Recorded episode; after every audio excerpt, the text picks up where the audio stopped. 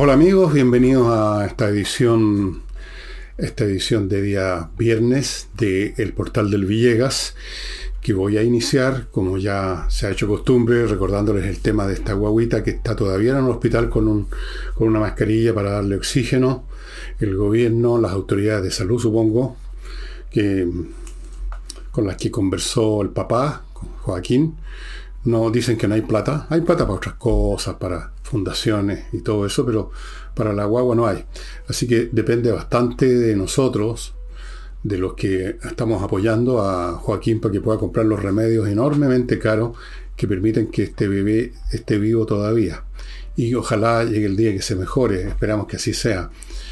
Y ahí están los datos para que ustedes se pongan, aunque sea con dos lucas. Sí, lo que ustedes puedan, lo que ustedes quieran, lo que les, lo que les dicte el corazón y la billetera, las dos cosas. Segundo, em, este sábado, pasado mañana, y este domingo hay flamenco en la Casa del Jamón. El sábado en la noche, ocho y media. El domingo a la hora del almuerzo, dos y media.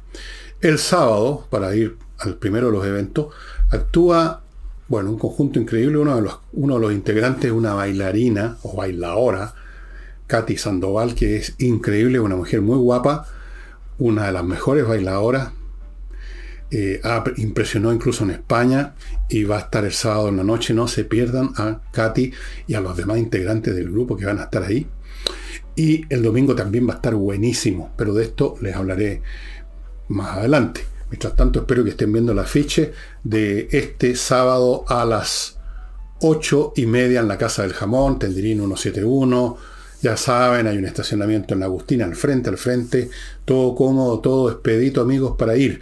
Vayan reservando mesa al teléfono de costumbre que está ahí para que estén súper cómodos, con comida, con tragos, con cositas para picar, charcutines, frente a un par de metros, no más que eso, de esta bailarina, de esta cantante, del guitarrista, etc.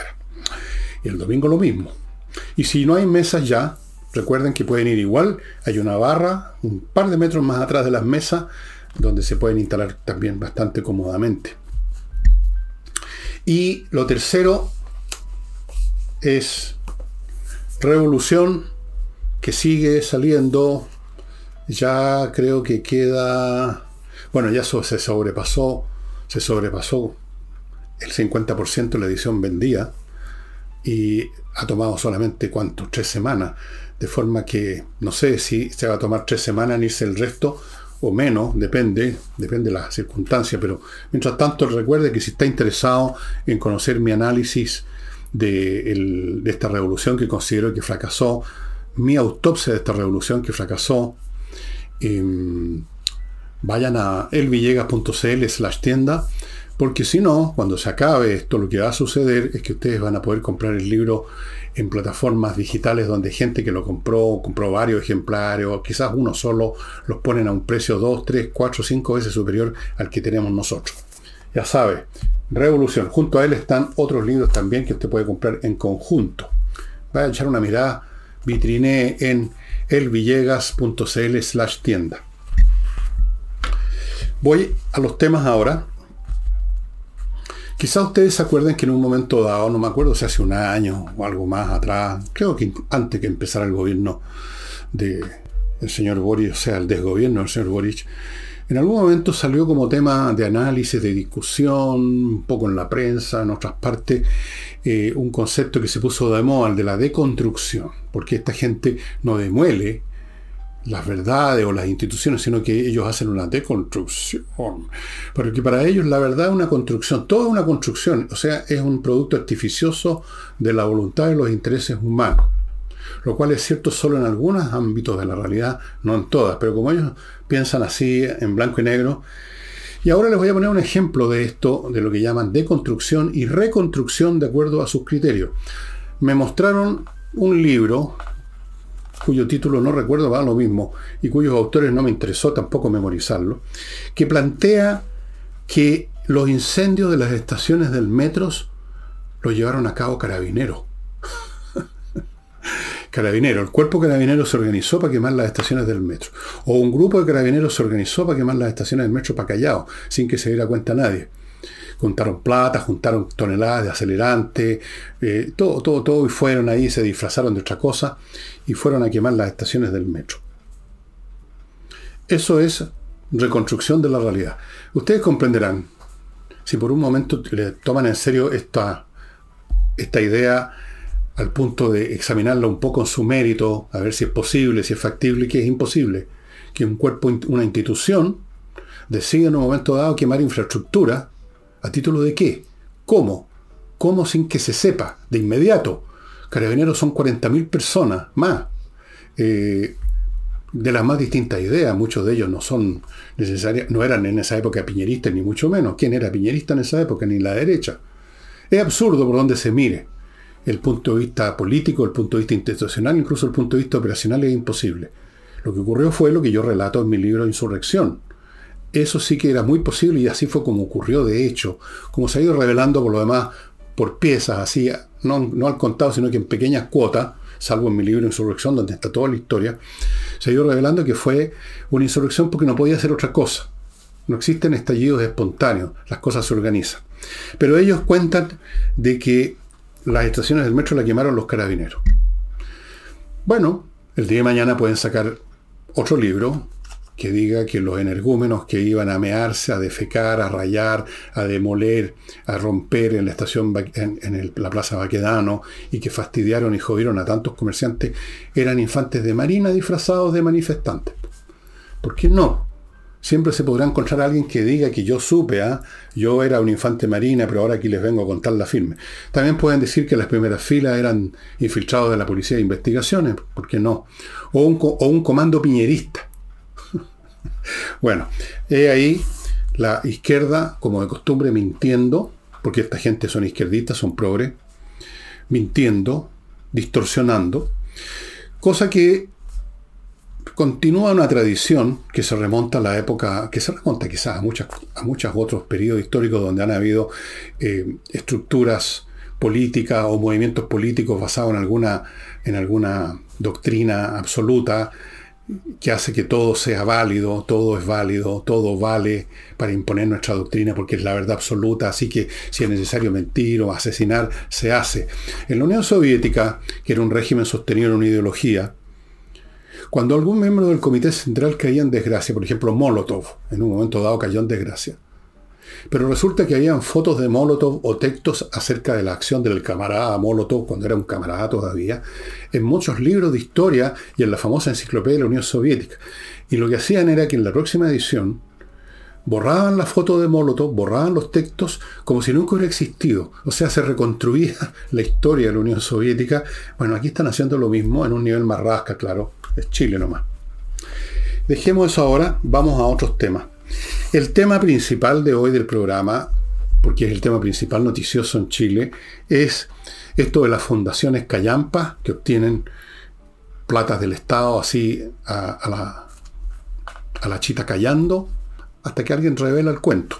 Eh, específicamente en este caso se trata de esta fundación llamada Democracia Viva, aunque era, debiera haberse llamado Los Vivos de la Democracia. Eh,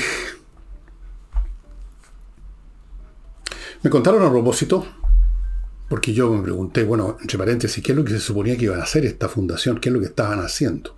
Y me decían, mira, es el tipo, por ejemplo, van a un caserío perdido en lo alto de la montaña, en un valle que nadie conoce, se enfrentan a recios campesinos, guasos o mineros y les hablan de la diversidad sexual. Gran aporte para el progreso de Chile. Imagínense esos guasos recios, esos mineros fornidos, esos agricultores de fina estampa y bien tradicionales, escuchando a unos personajillos de barbita y bigote hablarles de la diversidad sexual. Fíjese que hay como 15 sexos, así que no sean, no sean así, no sean tan prejuiciosos, acepten. Bueno, es lo que me dijeron, es lo que me dijeron. Cosas como esa, o sea, cantinfleo de esta clase o de otra, a lo mejor era otro el cantinfleo, bla, bla, bla. Ese era el gran aporte. Y bueno, el asunto se amplió porque ahora saltó a la palestra del escándalo la subsecretaria de Vivienda, la señora o señorita Tatiana Rojas, militante, por supuesto, de Revolución Democrática, como todos los que están involucrados en este tema, a la cual se denuncia se la alertó en mayo de la situación que se estaba viviendo con esta fundación recibiendo plata, con este arreglo, convenio entre camaradas. Se lo advirtió la Asociación de Funcionarios del Servicio de Antofagasta. Y la señora Rojas no dio pelota a esa información. Entonces, la están acusando de negligencia, de indolencia, de falta de diligencia para hacer su cargo. Entonces, en vista de eso, el presidente de, Revolución Democrática, que además, horror de horrores, senador de la República, el genio, el genio cegador, Juan Ignacio Latorre, salió con la siguiente cantinflada a justificar que no hubiese hecho nada la señora o señorita Roja dijo, es que, es que como la información era parcial, porque es, como, es, porque no sabe ni hablar, es como que, es como que fue de a poco, es como que hasta que la cosa fue creciendo, pues porque no, señor, porque usted al principio usted ve y no dice, no, no, no, no, no. ¿Cuál es la explicación es esa?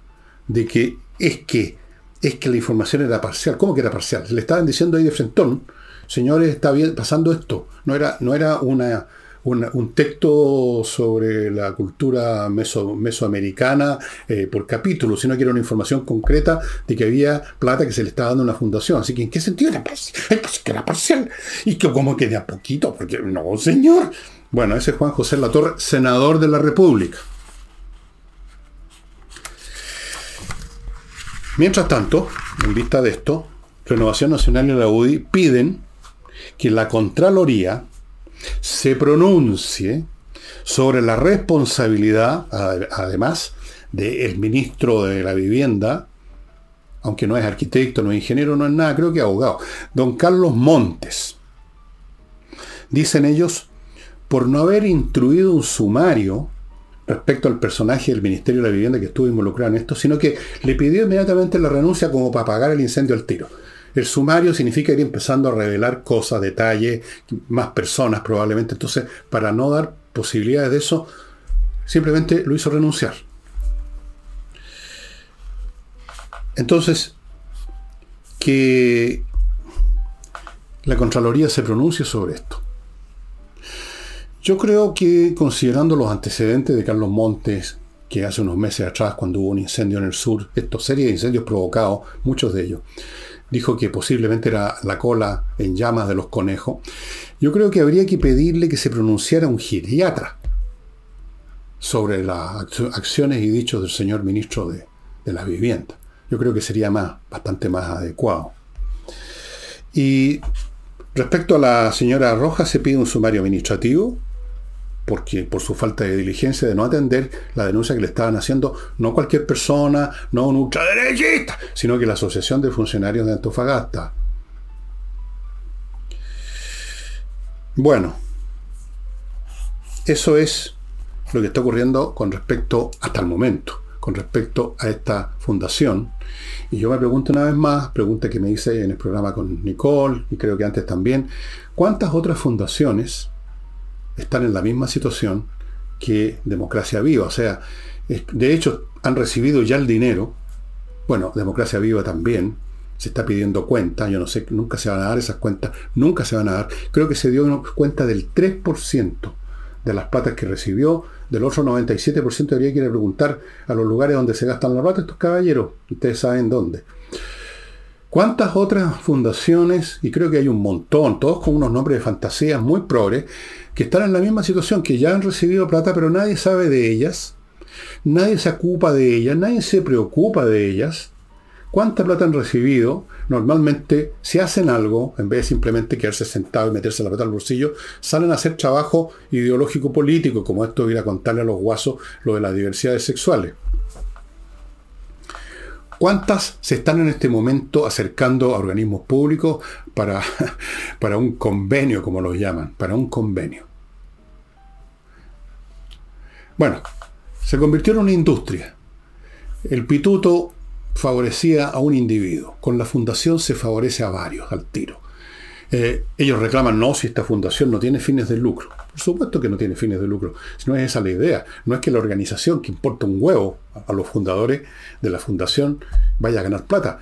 El tema es que la plata que entra se la meten en el bolsillo en bajo la forma de sueldo. Pues alguien tiene que hacer funcionar, si es que funciona, la fundación, ¿no es cierto? Entonces, esa plata que entra es para los salarios de ellos mismos. Quizás contratan a un primo, un tío, algún pelafustán que no tiene pega, que, pero que es compañero el compañero no tiene pega, hagamos lo que vaya a hablarle a los guasos sobre la diversidad sexual. Incluso puede llevar una bandera chilena a ver si se la mete por algún lado, para que vayan aprendiendo los guasos como esto de las diversidades sexuales. ¿Cuántas fundaciones? No tengo idea de estar en esa situación. Voy ahora a mi primer bloque antes de entrar a ciertas declaraciones de la señora Vallejo a propósito de esta comisión que se creó así bastante sigilosamente para ver el tema de la, de la desinformación. Bueno, amigos, si usted se quiere ir de este país de una vez por todas, que ya algunos los tienen hasta aquí, y yo los entiendo, y se quiere ir específicamente a España, se quiere ir a vivir a España, no de paseo, quiere ir a, instalar sus negocios, sus actividades, convertirse en un habitante de España conforme la ley, es complicado, hay muchos temas, que la visa, que esto y que lo demás allá. Póngase en contacto con chilenos a España. Ellos ven el asunto completo y hacen de su, transmigración, digamos, o traslación o metamorfosis de chileno en español o algo parecido. Chilenos a España, amigos.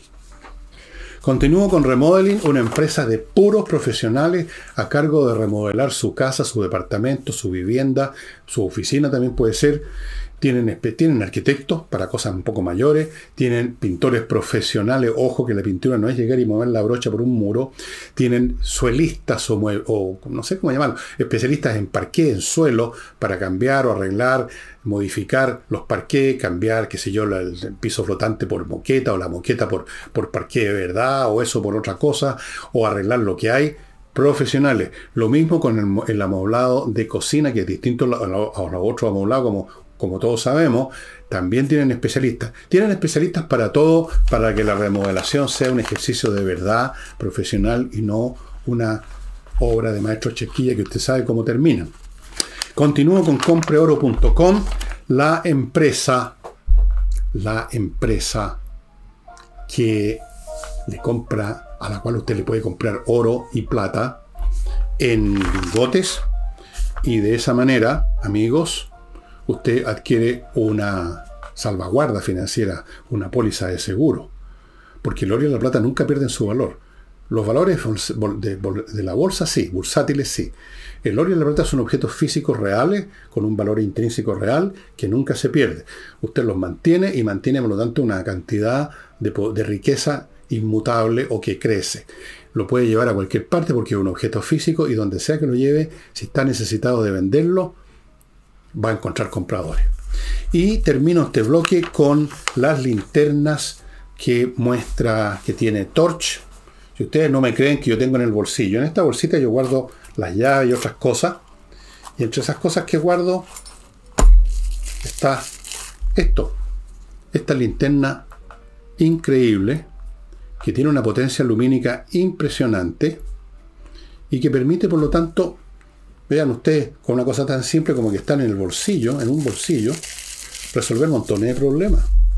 Resolver problemas de salir al patio del jardín, que está oscuro, eh, si se quedó botado en el auto, en la carretera, iluminar lo que necesite iluminar, montones de cosas. Linternas que resisten el agua, que resisten los golpes, que tienen una batería propia, que se carga en el computador. Torch es la empresa que las tiene. Y si usted dice que supo de esto en este canal le van a regalar un pito para alarma, para la señora, por ejemplo, si se sienten preocupadas de alguien que está caminando detrás de ellos en la noche, empieza a tocar el pito y puede que le funcione. No sé, no me he puesto en ese caso todavía. Y volvamos a los temas. Les decía que la señora Vallejo salió a tocar este tema y lo defendió diciendo que va a ser un gran aporte. Y especificó que esto no tiene nada que ver con las opiniones, sino, dijo textual, con las instancias que promueven intencionadamente o intencionalmente la mentira. Suena bien, Pero aquí empezamos a tener algunos pequeños problemas, estimados amigos. ¿Cuál es la distancia que media entre lo que algún comité o algún órgano del Estado ad hoc considere mala información o desinformación, o sea, hecha voluntariamente para desinformar, para que la gente se equivoque?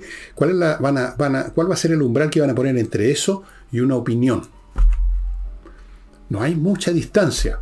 Sobre todo si usted maliciosamente quiere interpretar con el fin de callar a cierta persona, a cierto canal. Estamos hablando principalmente hoy en día de esta manera de difundir que se ha hecho cada vez más importante, que son los canales YouTube y otros, y otros canales digitales, unos que son puro sonido, qué sé yo. Yo no los conozco todos, pero sé que hay muchos. En YouTube hay muchos que hacen programas como el mío. Eso es lo que está ahora tomando fuerza. Entonces, ¿quién nos garantiza que se va a hacer un escrutinio solamente de aquello que es claramente una desinformación maliciosa? Ahora, cuando claramente, fíjense bien lo que estoy diciendo, una información es maliciosa, es una desinformación, salta a la vista y no necesitamos a ningún, abro comillas, experto que nos venga a decir nada. Y entre paréntesis, ¿quiénes son estos expertos que forman esta comisión? Desde luego no son expertos en desinformación, porque el expertise en algo deriva de un ejercicio continuado de una actividad en una tarea específica existente. No puede ser experto entonces alguien en relación a un fenómeno absolutamente nuevo que es la desinformación maliciosa que efectivamente ocurre en muchos canales de YouTube, como de lo cual las izquierdas y el progresismo tienen conocimiento directo porque fueron los principales fuentes de desinformación, como mencionaba Nicole ayer.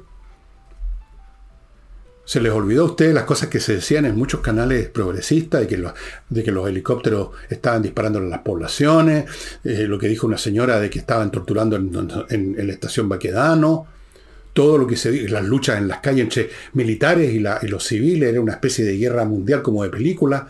Saben muy bien lo que es la desinformación. La desinformación que es clara y evidente, es clara y evidente para cualquier persona con dos dedos de frente. Y lo que no es evidente entra en el terreno del peligro, porque si no es evidente, se puede hacer que se confunda, que se junte, que se pegue con una opinión que no nos gusta a nosotros los del gobierno. Y de hecho, si ustedes examinan la historia cultural, eh, comunicacional de la Unión Soviética, la cual yo les he recomendado ya dos o tres libros relacionados con la vida de la Unión Soviética del historiador Figes, por ejemplo, Los que susurran, y hay otros más que les voy a mostrar más adelante, ustedes se darían cuenta que no hay una distancia abismal y clara entre desinformación, en el sentido de decir algo que es claramente una mentira, dos más dos son tres, y una opinión. Se abre una puerta ahí para la censura. Ella niega que esto sea censura, la señora Vallejo. Por supuesto que lo va a negar. Pues. No va a decir, sí, en efecto, queremos montar un aparato de represión mental como el que existió en la Unión Soviética, porque nosotros los comunistas creemos que la verdad es esta y cualquier otra cosa es mentira, es desinformación y por lo tanto tenemos que cautelar que eso no ocurra para que no engañen al pueblo. No lo puede decir. Tiene que decir de que no, no, no, no, esto es un gran aporte, pues. Así es que no se dejen engañar por estas palabras amorosas de que este es un gran aporte, que esto no tiene nada que ver con la censura. No tiene que ver con la censura ahora. No tiene que ver con la censura en las palabras de la señora Vallejo. Pero tendría que ver con la censura el día de mañana que se establezca poco a poco un organismo cualquiera, supuestamente encargado de denunciar las mentiras evidentes que ya todo el mundo vio igual, empieza a empieza a ser más sutil, empieza a ser más refinado su trabajo y empieza a descubrir desinformación en las opiniones que no le gustan. Porque vuelvo a insistir, una opinión puede ser considerada una desinformación. No cuesta nada. No cuesta nada. Bueno, esto es eh, una... Esto no es muy original, ¿ah? No solamente en la Unión Soviética, sino que en la Europa medieval, donde imprimaba la, religión católica, había también una censura. O sea, el que, el que se declaraba ateo o el que declaraba una tesis teológica distinta, aunque fuera un poco distinta a la oficial que reinaba en el Vaticano, lo podían llevar a la pira, como lo acusaban de hereje. Podían pasarle mil cosas y de hecho pasaron. Una de las grandes masacres de que hubo dentro de Europa en el siglo XIV, me parece, XIII, XIV, fue lo que se llamó la persecución de los cátaros en el sur de Francia, que era un grupo de gente que tenía una idea distinta acerca de, en su concepción de la religión, y contra ellos se organizó una campaña militar, una cruzada interna que significó la muerte y la destrucción de miles de vidas. Porque no podía existir una idea distinta a la oficial de la religión católica, que estaba asociada a los poderes, a los privilegios y a todo como era la estructura de la sociedad medieval francesa. Entonces se los destruyó. También se llaman los albingenses, los cátaros, tienen esos dos nombres. Hay libros dedicados a esa persecución. Bueno, ¿y cómo empiezan estas cosas? Si ustedes leen la historia de la persecución de los cátaros, también empieza de a poquito. No empieza de inmediato con unos tipos que llegan a matar gente. Empieza con alguien que intenta decir que no, si no estamos matando a nadie. Queremos ver qué piensa usted para convencerlo de que esté equivocado. Empiezan de a poco las cosas y después se van desarrollando como un tumor canceroso, mortífero.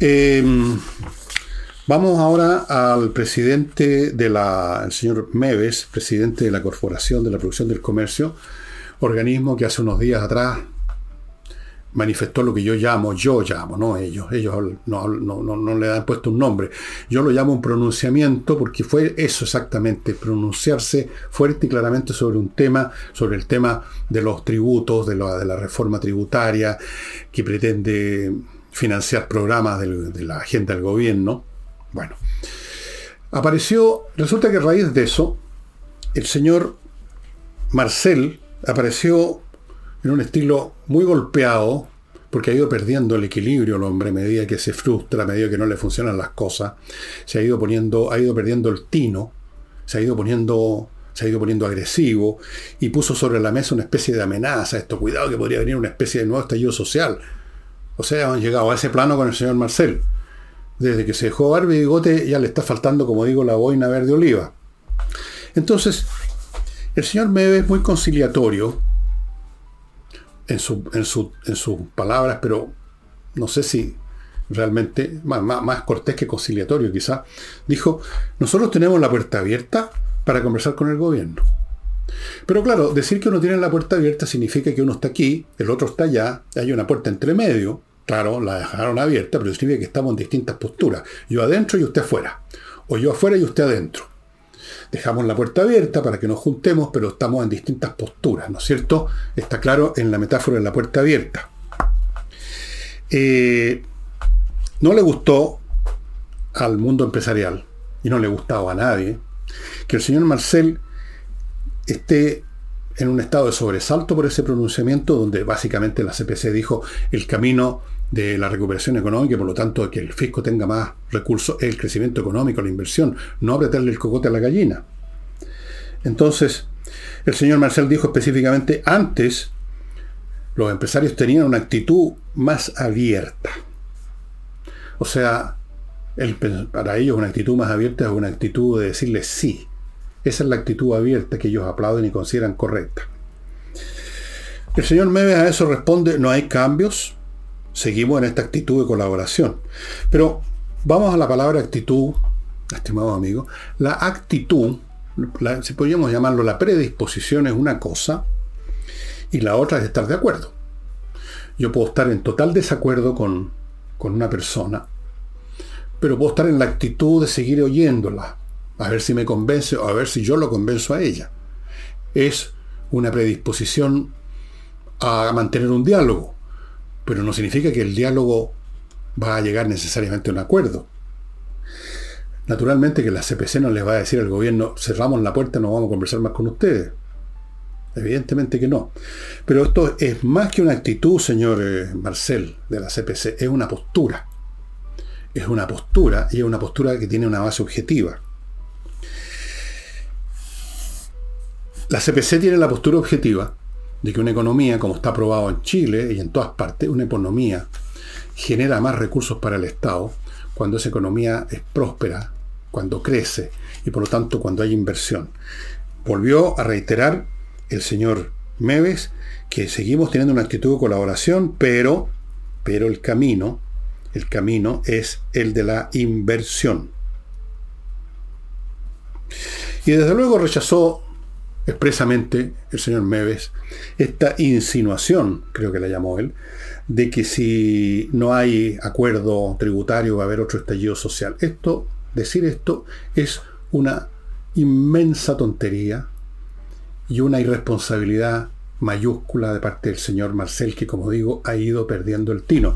Pero antes de continuar con analizando las palabras de Marcel y las palabras de Meves, me van a permitir ustedes que me haga cargo de otro bloque comercial que hace posible este programa y que son siempre productos y servicios de utilidad para usted, como por ejemplo este que, con el cual comienzo aquí, kc-consulting.cl, un grupo de profesionales especialistas en asesorías contables y tributarias, para que usted tenga una contabilidad ardía, ardía y ordenada,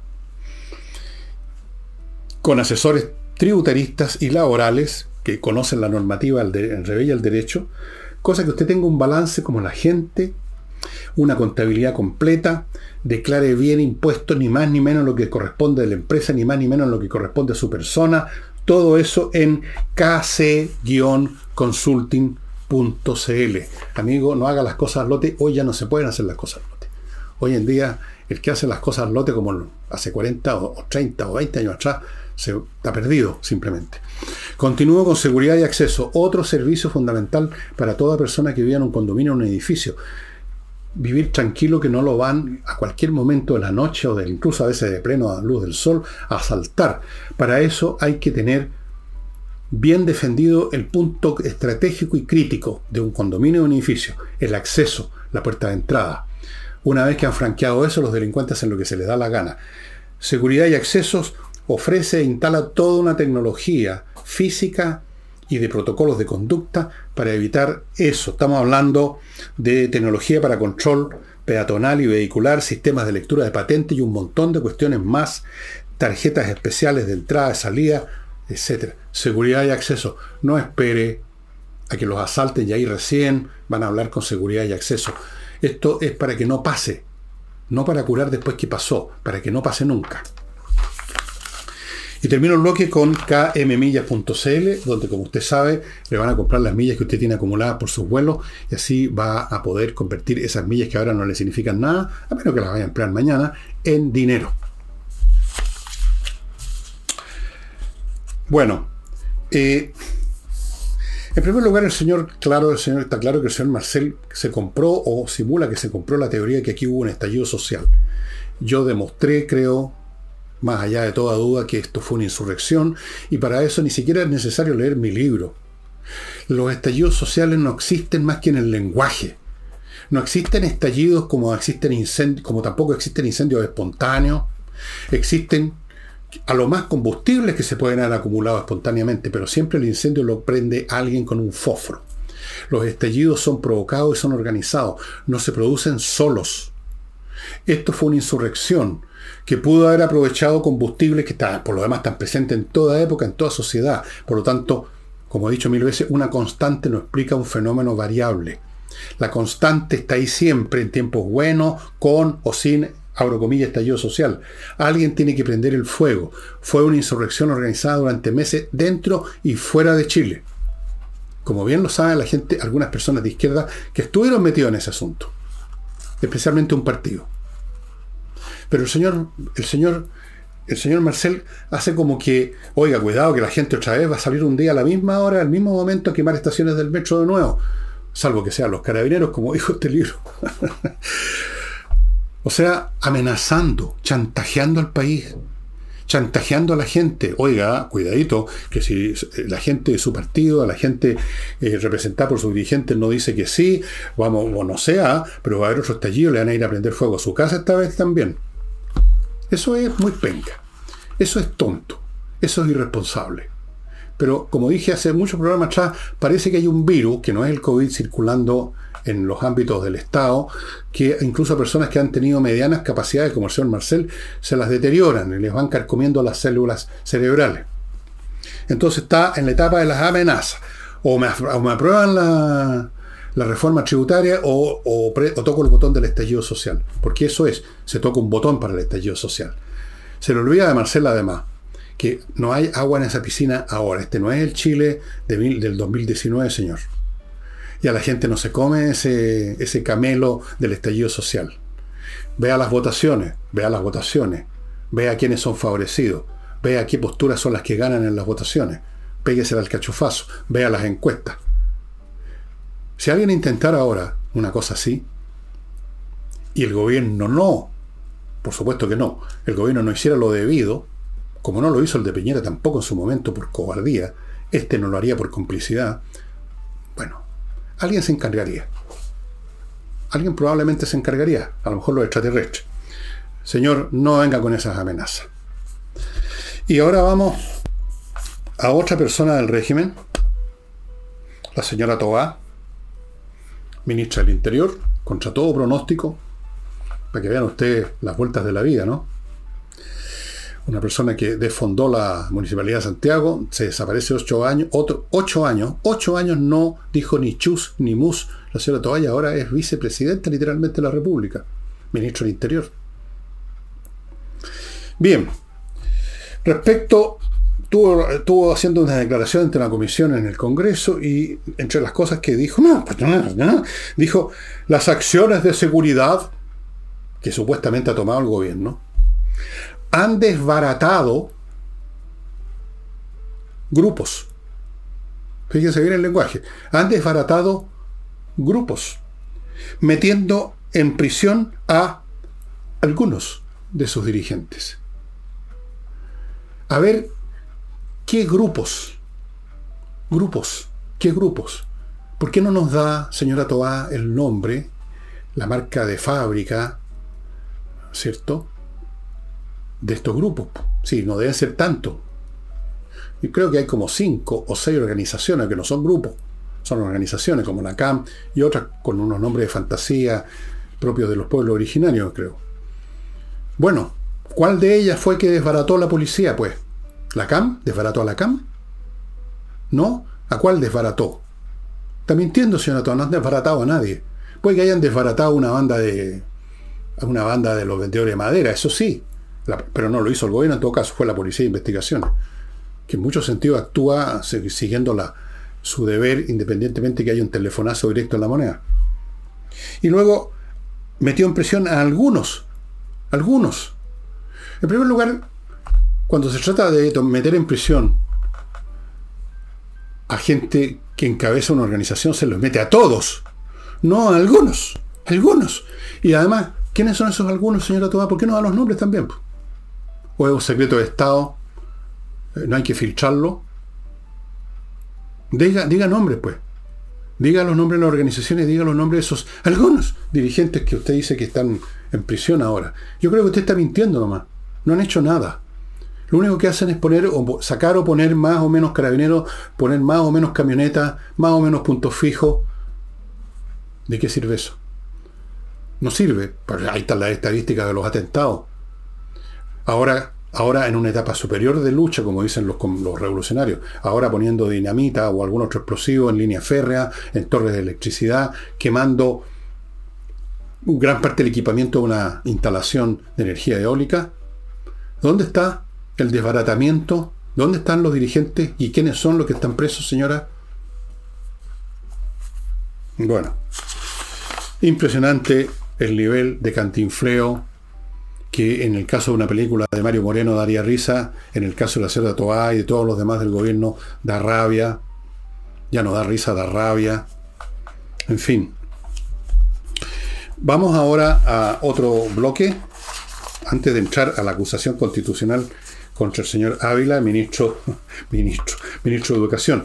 Lomas de Millaray, amigos, un proyecto inmobiliario que les ofrece la oportunidad de cambiar completamente su modo de vida comprando una parcela en la región de los lagos, en la comuna de Los Muermos específicamente, tienen ellos los terrenos, los están preparando, todos están con electricidad bajo tierra, hay caminos amplios que comunican unos con otros y con la carretera, hay agua potable, hay, esto sí que es interesante, fibra óptica para sus comunicaciones.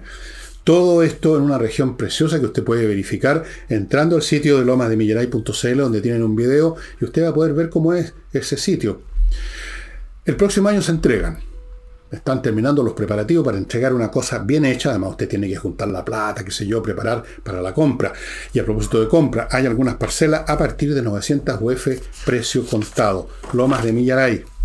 Continúo con Life Balance, una empresa que va a su casa a medir todas las variables de su cuerpo que son relevantes y a conversar con usted para solo después de eso darle una guía alimenticia completamente personalizada. Completamente personalizada. Eso no lo hace nadie más. Punto número dos. Si invite a, gente, a otras personas, amigos suyos, a ingresar, a ponerse en contacto con Life Balance. Y dicen aquí están, estamos atendiendo con agenda prácticamente llena. Y bueno, amigos, si usted convence a dos personas que agenden visitas y todo lo demás, le van a dar una a usted gratis. Así es que lifebalance.com. Continúo con Entrena Inglés, la academia que ofrece cursos que realmente lo van a poner realmente en condiciones de escuchar y ver televisión y conversar y hacer todas estas cosas con un dominio bastante avanzado, no voy a decir que súper avanzado, pero el necesario y el suficiente para manejarse con el inglés. Para eso entrega 24 clases que dan esa base y luego cuatro más para que usted perfeccione lo que ha aprendido en conversación, clases de conversación.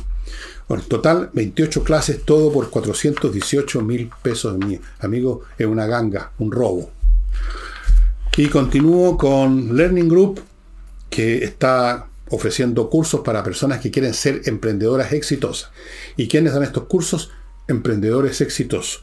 Ahora está Tomás Cox dando un curso para quienes quieren ser productores de eventos, que es una tarea, como yo lo aprendí por a, mi costa, bastante más complicada de lo que parece, pero que puede ser bastante más rentable y interesante de lo que a mí me pareció. Las cosas hay que hacerlas bien para que sean rentables, para que sean entretenidas. Tiene muchos aspectos. Hay toda clase de eventos. Un matrimonio es un evento. Estos matrimonios fastuosos, con 400 invitados, orquesta, esa cosa alguien la tiene que organizar. ¿Quién va a poner la comida? ¿Cómo va a hacer? Y eso. Después hay otros eventos también musicales, producciones musicales. Montones de cosas, amigos. Ya saben, con el Learning Group, pónganse en contacto. Clases presenciales o vía internet. Bueno, La acusación que se, está, que se ha montado, se está montando contra el ministro de Educación, el señor Ávila, consta de siete capítulos y el que ha concitado más apoyo, más adhesión para sumarse a ella y votar favorablemente la acusación, es el sexto capítulo que se refiere a otra irregularidad de platas cometida por estos señores que, como ustedes saben, tienen un estándar moral y ético superior a todos los demás. ¿En qué consiste? que no hizo caso, el señor, bueno, la irregularidad viene en guía, lo que se acusa a Ávila es no haber hecho caso a advertencias que se le hicieron sobre la siguiente irregularidad. Irregularidades en contratos con proveedores de raciones alimenticias para la Junta Nacional de Auxilio Escolar y Becas. Primero, mal manejo de 40 mil millones de pesos. Mal manejo en todos los sentidos. Y luego, pagos por 70 mil millones por un servicio que nunca se realizó. Pregunta número uno, ¿a dónde fue a dar esos 70 mil millones? Y de los 40 mil también habría que preguntarse, pero sobre todo de esto porque supongo que las raciones existieron, no sé de qué calidad, quiénes eran las empresas, en qué consistió el mal manejo, a lo mejor no hubo licitación, a lo mejor se favoreció empresas de, los, de las amigues y de los compañeros, bueno, pero quizás las raciones existieron, pero aquí no existió el servicio, 70 mil millones. Pregunta para la casa, ¿quién, a dónde fue a dar esa plata? Aquí partido organización que ya ha tenido varios tubitos para ir sifonando plata del fisco, sifonando plata del fisco, usted se puede imaginar quiénes son, eh, bueno, 70 mil millones. Y eso ya es monstruoso, Pero de lo que se acusa a Ávila no es que haya participado en esa irregularidad, sino que, que no dio caso, no hizo caso a los avisos. O sea, se le acusa de falta de diligencia, se le acusa de negligencia, se le acusa de ser chanta como funcionario público, en otras palabras, de no cuidar, porque esto es una malversación de fondo. Así se configura jurídicamente lo que sucedió con esas raciones y con estas platas. ¿A dónde fueron a parar esos 70 mil millones? La pregunta que me hago yo.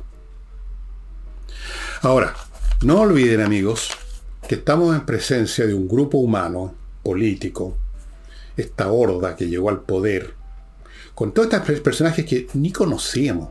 ¿Quién conocía a Ávila? ¿Quién conocía bueno, a Jackson lo conocían porque eran estos niñitos mononos que aparecieron en la marcha y los pingüinos. Lo mismo la Vallejo que se hizo famosa porque es tan bonita. ¿Quién sabía de Boric? Aparte de los que lo escuchaban cuando se subía un cajón azucarero a decir. Bueno. Llegaron al poder. Ignorantes. Empapados en ideologías de folletón. Sin ninguna experiencia. Muchos de ellos partiendo por el presidente de la República sin experiencia laboral porque nunca le trabajaron un peso a nadie. Y jactándose de tener una moral superior arrogantes, a más no poder, como lo muestra una y otra vez con sus dichos y hechos el señor Jackson, que es un caso de escopeta, de arrogancia, sin tener ninguna sustancia debajo de la arrogancia. Porque como he dicho alguna vez, uno puede tolerar que un Einstein sea arrogante o un Leonardo da Vinci, pero no un Jackson. Córtenla. Bien, ahí están pues. Estos señores que venían a limpiar el país de los transaqueros, de los viejos buenos para las transacas con los imperialistas, con los fascistas, con los capitalistas, con toda esa gente putrefacta de la concertación, siendo ellos hijos de la concertación, llegaron a instaurar un nuevo estándar moral y ahí están metidos uno al lado del otro en toda clase de irregularidades con plata fiscales. Ya ni siquiera por razones de camaradería, sino que a veces por razones de cama por razones de amiguismo. Estas personas no son marxistas-leninistas, son amiguistas-leninistas. Parece ser. Ellos son los que están dirigiendo, entre comillas, el país. Y por lo tanto, no es raro que toda la semana, estimado amigo, tengamos que enfrentar una situación de irregularidades, de platas que se van para acá, o de platas que no son bien usadas, porque ese es otro ángulo, ¿no? Algunas platas llegan a una institución del Estado, sacadas de los tributos que pagamos todos, de las contribuciones que nos ahogan a todos, y quizás no se las roban a veces, quizás no van a dar una fundación callampa, quizás no van a dar a un proveedor que no provee nada, pero se emplean en un programa que no sirve de nada, como esto ir a enseñarle diversidad sexual a los guasos y a los mineros y a los labriegos. O en un fin que supuestamente es un poco más sustantivo, pero se hace todo mal Recuerden ustedes el estudio que se hizo hace unos tres años, ni siquiera en este gobierno, respecto a la eficiencia de algo así como 300 programas de gobierno, todos ellos por supuesto con presupuesto, y creo que el 95% no, no habían cumplido con sus fines. Algunos ni siquiera habían sabido gastar la plata. No habían, no habían sido capaces ni de organizar ni siquiera el robo. ¿Para qué hablar de la tarea?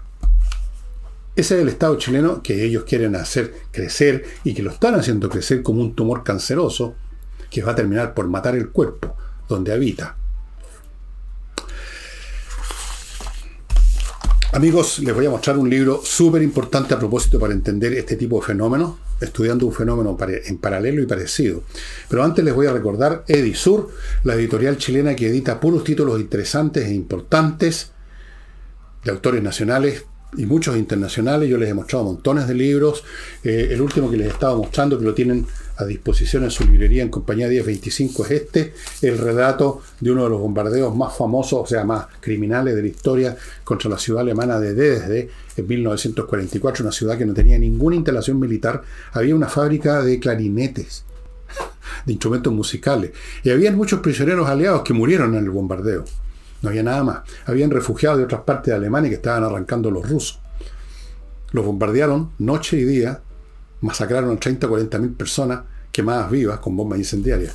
Aquí está la historia contada por quienes lo vivieron. Eso, Edisur. Hey, el corredor inmobiliario que vende, vende propiedades, es un hombre que vende por sus métodos, por su horarios de trabajo impresionantes, una máquina de trabajar Hey y su gente. Si usted tiene una propiedad en un corredor y no le ha resultado, llévese el Ángel Hey y termino con mi climo, cuya promoción, amigos, está empezando ya a llegar a su fin porque ha sido plata, como dicen, grito y plata, porque por supuesto es un regalo que usted compra tres dispositivos y le pasan cuatro. Cuatro amigos y es la mejor climatización. Lo más importante de todo fuera de este ahorro de dinero es la climatización fantástica que yo estoy disfrutando hace ya un par de años y que me mantiene tranquilo en mi casa, pase lo que pase afuera. Mucho calor, mucho frío, lo que sea. Yo estoy con la temperatura que quiero. En este momento lo tengo 19 grados. Estoy tiki-taka. Y el libro que les quiero mostrar es de ese gran historiador que tantas veces le he mencionado, Crane Brinton, el autor de Anatomía de la Revolución. Y en este caso el libro es Los Jacobinos un ensayo de, en la nueva historia, se refiere a la manera de hacer historia que estaba empezando a predominar cuando Crane Brinton escribió este libro en los años 30. Este es un clásico. Los jacobinos fue uno de los grupos políticos, fue el grupo político en un momento dado más importante en la Revolución Francesa, el más famoso. Tenían clubes en toda Francia donde se juntaban personas cercanas a las visiones de los jacobinos, y ellos fueron los que finalmente terminaron manejando eh, el, terror. Robespierre era un jacobino, los demás eran jacobinos, eran extremistas, lo que ahora llamaríamos ultrones, lo que ahora llamaríamos los ultraizquierdistas, los jacobinos. ¿Cómo funcionaban? ¿Cómo llegaron a formarse esos clubes? ¿Cómo se reclutaba a sus miembros? ¿Qué eh, hacían cuando llegaban a tener poder es el estudio de Crane Brinton. Y aquí es muy interesante porque es una anatomía del fanatismo y del imbecilismo, porque el fanatismo va siempre unido al imbecilismo, al simplismo y finalmente al crimen, porque el obcecado con una idea, y en este caso era la revolución a todo dar, termina, por supuesto, topándose con obstáculos por todos lados, todo extremo lleva a toparse con las demás cosas que no son tan extremas y eso lleva a la frustración y la frustración lleva a la rabia y la rabia lleva a la violencia y entonces todo empiezan a convertirse en enemigos del proceso. En Rusia eran los llamados saboteadores. En la Francia revolucionaria eran, le llamaban los aristos por aristócratas.